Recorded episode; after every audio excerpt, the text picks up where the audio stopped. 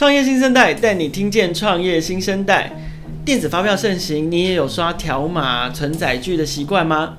透过发票所累积的数据，你知不知道有哪一些商业应用的可能呢？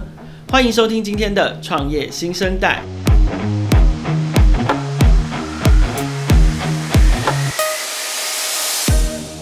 大家好，我是创业小聚的凯尔。创业小聚从二零一一年开始就持续不断的发掘台湾创业的新势力。我们每年至少采访超过一百个新创公司或者是创业项目。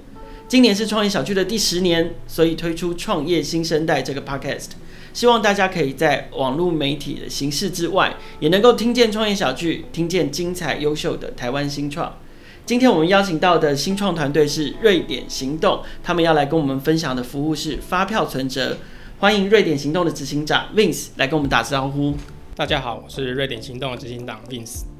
那我在二十年前，大概在两千年的时候，我就开始在网络创业啊，一路上都是在这个行业里面。我做过入口网站，做过社群，做过电商，做是各样各样的行业。发票存折算是我第三个创业项目。那我的第一个创业项目在二零一七年年底已经卖给了 Line。那是这是我第三个创业项目。那第一个创业项目 EasyPrice 目前还在运行中。我们也希望说未来有更多的可能性。很高兴我们今天邀请到连续创业家哈，我大概是二零一二年还一三年左右那个时候认识 Vince 的，很高兴也看到 Vince 还持续的不断在创业的路上推出新的产品跟新的服务，可不可以请 Vince 跟我们聊聊关于发票存折？呃，发票存折是这个样子哦。对统一发票是台湾的一个全民运动，几乎每个人都会对统一发票，因为那是台湾的一个小确幸。可是我都中奖率都很低。那其实中奖率我们有去估算过，大概有千分之七，其实已经算不低了。一百张里面已经几乎快要有一张。但是在政府在二零一一年的时候大力推动了电子发票，那甚至他想要去做无纸化的电子发票，所以他有推出一个叫做无纸化的云端发票。对。但是因为他推动这个，当大家搞不清楚怎么用。那它有要设定了很多名词，大家刚搞不清楚，比如说载具、归户，那甚至你要跑很多地方才有办法这些东西做完。那所以我们发票存折发现了这个问题，我们做了一个这样的一个服务，让大家在做归户的时候，在我们的发票存折里面可以一次做完。那甚至呢，我们再往下延伸是，你在做消费结账的时候，你可能要带很多会员卡。那我们就把所有的会员卡放在我们的 App 里面，那你在结账的时候用一个 App 就可以显示你的会员卡，显示你的条码，所以你在消费的时候一口气就把这件事情全部做掉。再往下延伸是，你消费完了，你有很多数据，那你自己会用到哪些数据呢？比如说把这些数据结合起来，就是你的记账。那你每个月会去看，说，哎，你这个月消费了多少钱？那你在哪里消费？甚至我可以告诉你，你今年在全台湾去过哪些县市消费？你对哪个县市的贡献最大？所以还可以抓奸。对啊，如果说嗯你要保密的话，你就把这个 app 给它存密码，就可以不用担心说别人看到你的隐私权。对，这是我们做了一个发票认证。我们希望的是，不只是一个兑奖的 app，而是一个你消费历程里面会用到的一个 app。OK，可是我们刚刚听到，就是说发票存折它其实可以帮助消费者累积一些数据，然后让消费者可以透过这些数据，不管是看看自己过去的消费记录啊，或者是呃可以了解自己的消费习惯。但是这个数据，如果呃我们刚刚提到这个跟消费行为有关的数据，我们要拿来把它变成商业应用的变现，是怎么样的一个商业模式？那你们分享哪些数据，又会是怎么应用的呢？是。呃，我相信每一个消费者呢最担心的就是隐私问题，所以很多人担心说，我会不会把他的数据卖掉？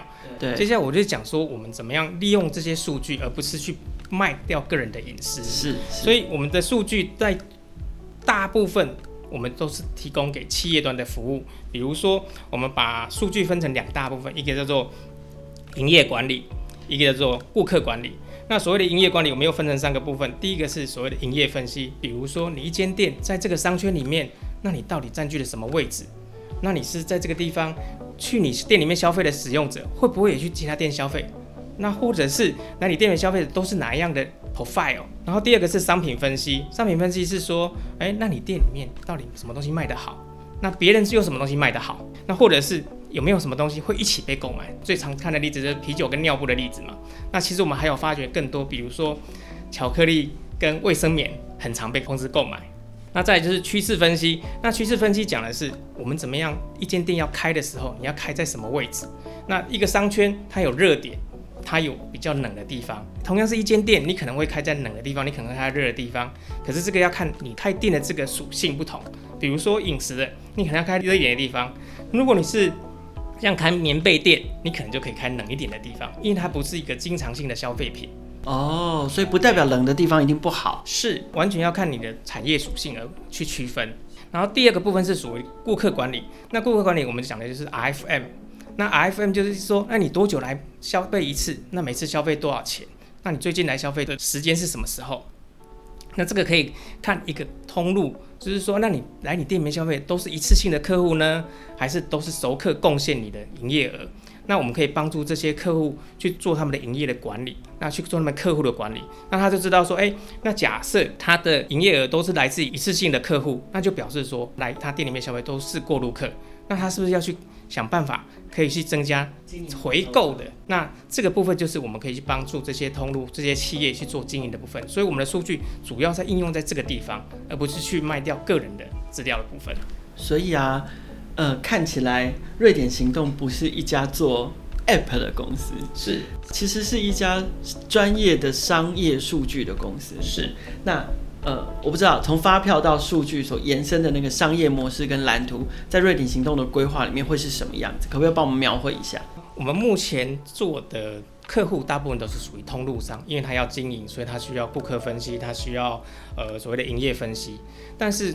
就我们自己的蓝图来讲，未来希望做到的是金融业、品牌商，那甚至是像保险业，我们的数据可以协助这些顾客或者这些厂商去了解他们的顾客，那甚至去给他们一些意见。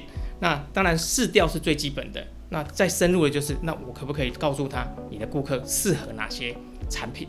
对谢谢斌子哦。其实发票存折这个 App 非常受到消费者的欢迎，因为我们常常在 Social Media 上面都可以看到相关的资讯，而且更重要的是，它常常就是占据了下载排行榜的榜首，这样。所以在消费者端，我想这个受欢迎的程度是毋庸置疑的。至于在 B 端的客户呢，不知道呃有没有哪一些类型的客户是热点行动最能够帮助他们的，或者是是你们最想要经营跟开发的？那其实我们接下来会做一件事情，就是把我们的数据做一些免费的公开，一些可能大家想知道的，或者是大家可能想要知道，但是又拿不到，但是我们可以做得到的事情，我们会做一些免费的公开，让大家去看这些数据。如果说你的商店或是你的品牌想要了解你的客户，但是你又没有数据去了解你的客户，都可以来找我们。因为我们可以帮助你去更了解你的客户，所以你只要想要知道这些东西，想要更深入的去了解，那我们就可以做一些合作，做一些 POC，那让大家来进行你的商业模式的调整，或者是你在经营上面的策略的调整。所以我们欢迎各式各样的店家来找我们，谢谢。非常谢谢 Vince 今天的分享，也感谢各位收听今天的创业新生代。如果啊你也想要好好的妥善运用透过发票存折所收集来的。商业数据跟消费者的秘密的话，欢迎都可以跟创业小聚联络，我们也很乐意的帮你们介绍关于瑞典行动，帮你们介绍给 Vince 认识。也请各位可以持续锁定创业新生代，让我们带你一起听见创业新生代。